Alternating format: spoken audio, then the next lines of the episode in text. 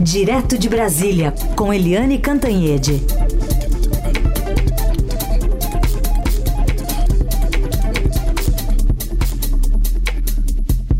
Oi, Eliane, bom dia.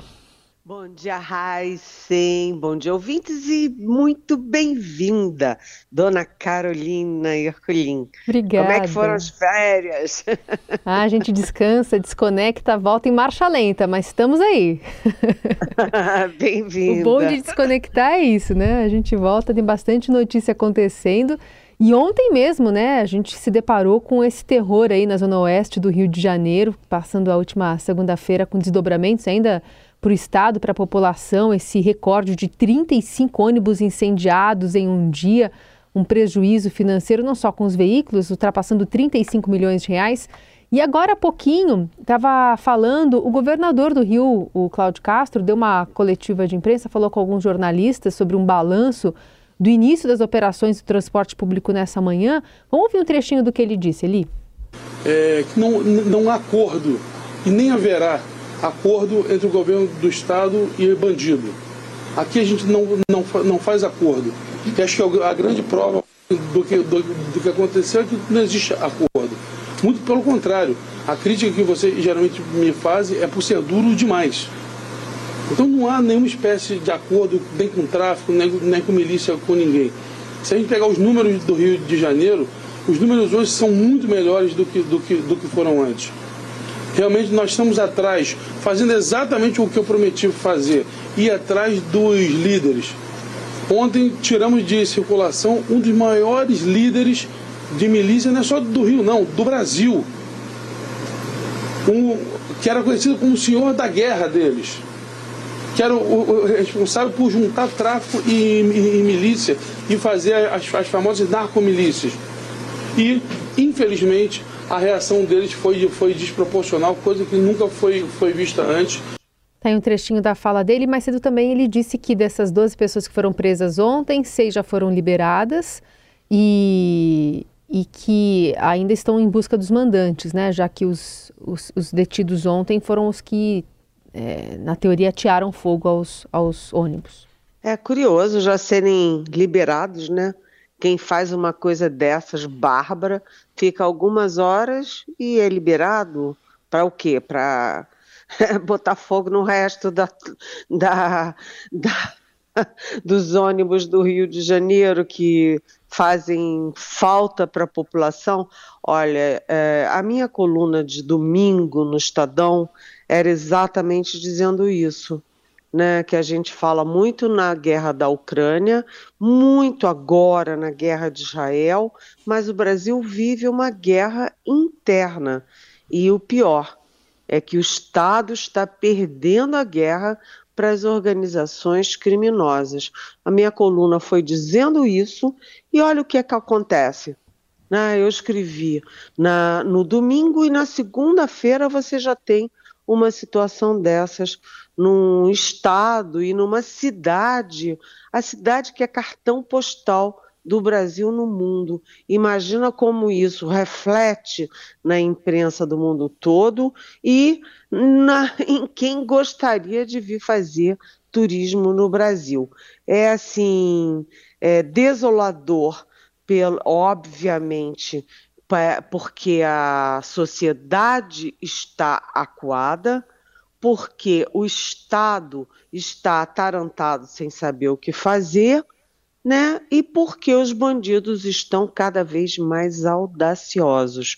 Além da guerra dos bandidos com a polícia, tem a guerra dos bandidos contra os bandidos e tem também a infiltração né, nas polícias e até agora até no Exército Brasileiro que você a gente lembra que 21 armas de grande potência, né, metralhadoras foram desviadas para o tráfico, né, metralhadoras do arsenal da, de munições e de armamento do exército em Barueri. Quer dizer, é, é, uma loucura tudo isso. E no Rio, o tráfico e as milícias estão infiltradas é, no Tribunal de Contas, na Assembleia Legislativa, é, em todo lugar judiciário, legislativo, executivo. É, hoje vai ter Aí é a, é a, informação, né? Hoje, o ministro da Defesa, o José Múcio, se encontra, tem despacha com o presidente Lula, que está no seu segundo dia de volta de despachos presenciais no Palácio do Planalto, e o Zé Múcio é favorável à GLO, ou seja, a garantia da lei e da ordem prevista na Constituição, que, em resumo, é o seguinte: botar exército na rua no Rio de Janeiro.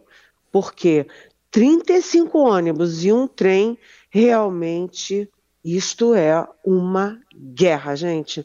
Vamos ver o que, que sai desse despacho hoje do Zé Múcio com o presidente Lula. Como o governo federal vai entrar na guerra acompanhando então todos estes dobramentos que prosseguem hoje no Rio de Janeiro. Eliane, também um olhar para a eleição argentina, um assunto que você comentou ontem, mas agora está mais claro ali o apoio que houve de parte aí do governo brasileiro para o Sérgio Massa. Ele chega como favorito no segundo turno, até agradeceu esse apoio.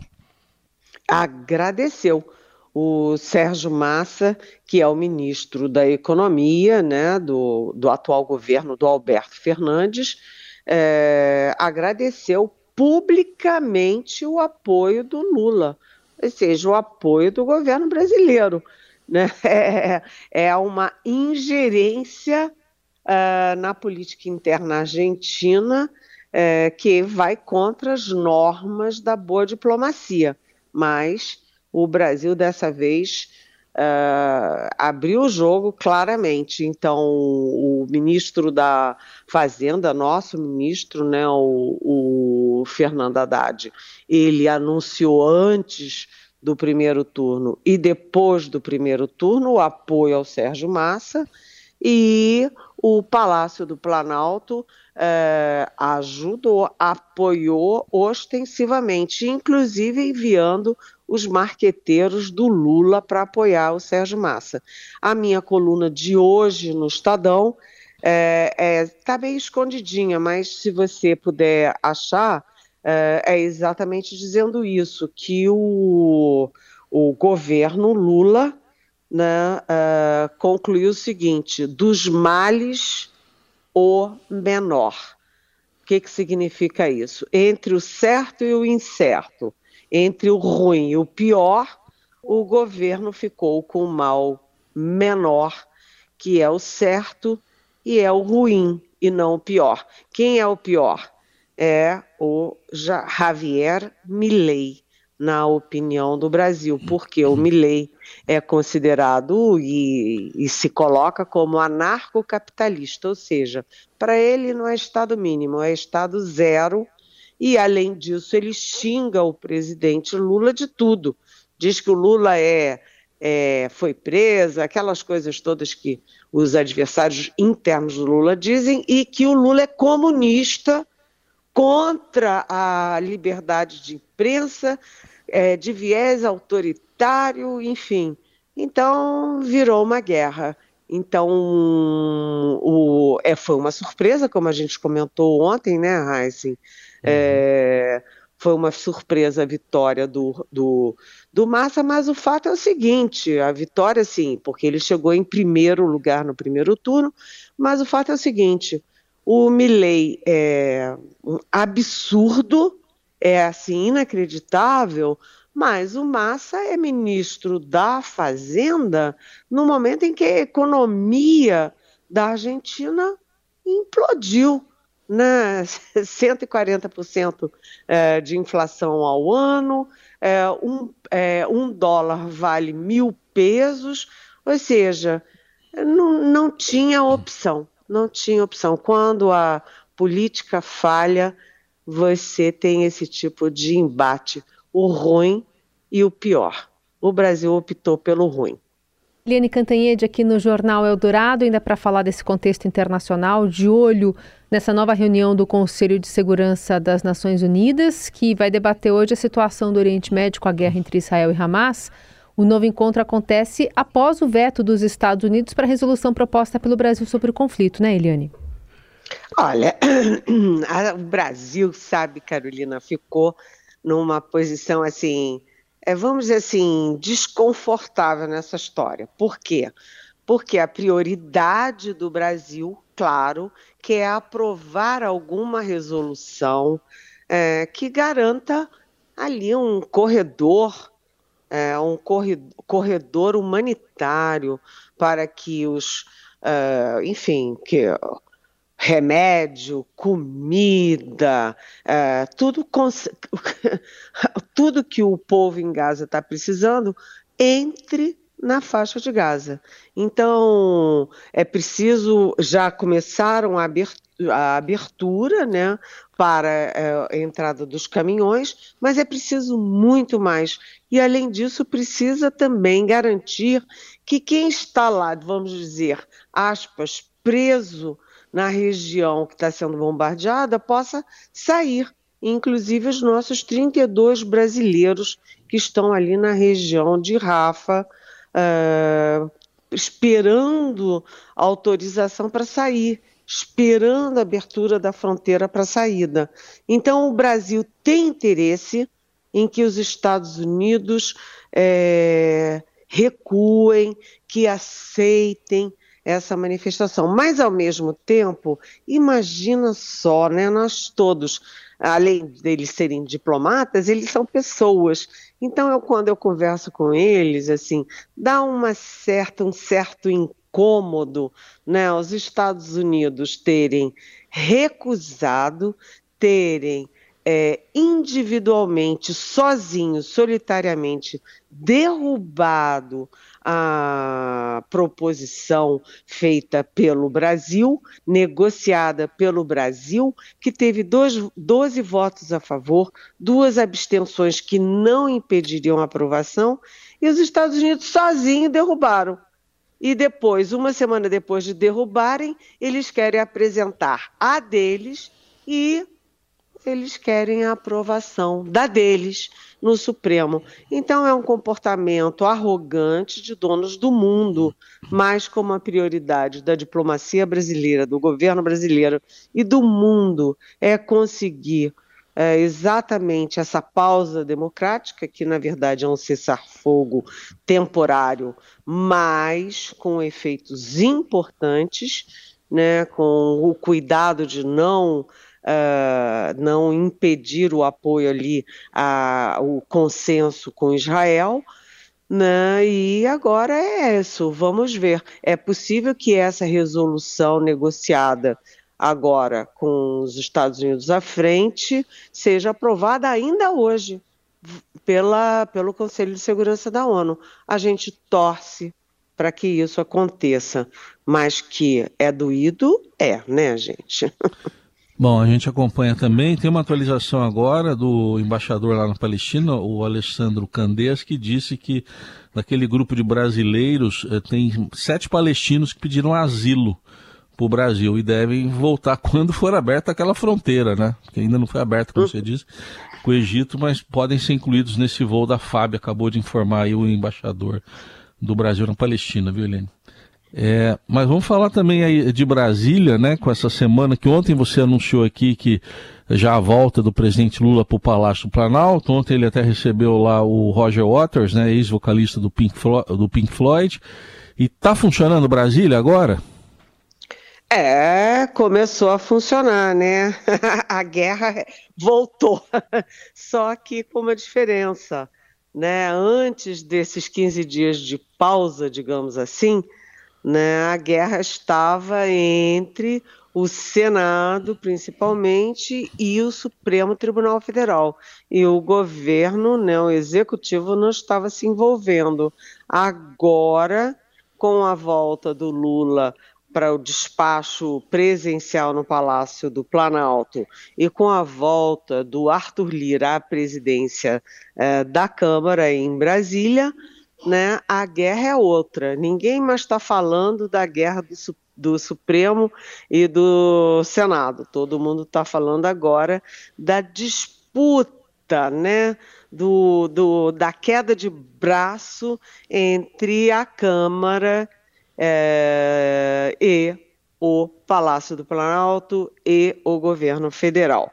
Então, você tem é, uma reação muito forte da bancada ruralista, principalmente, é, contra o veto do presidente Lula ao marco temporal.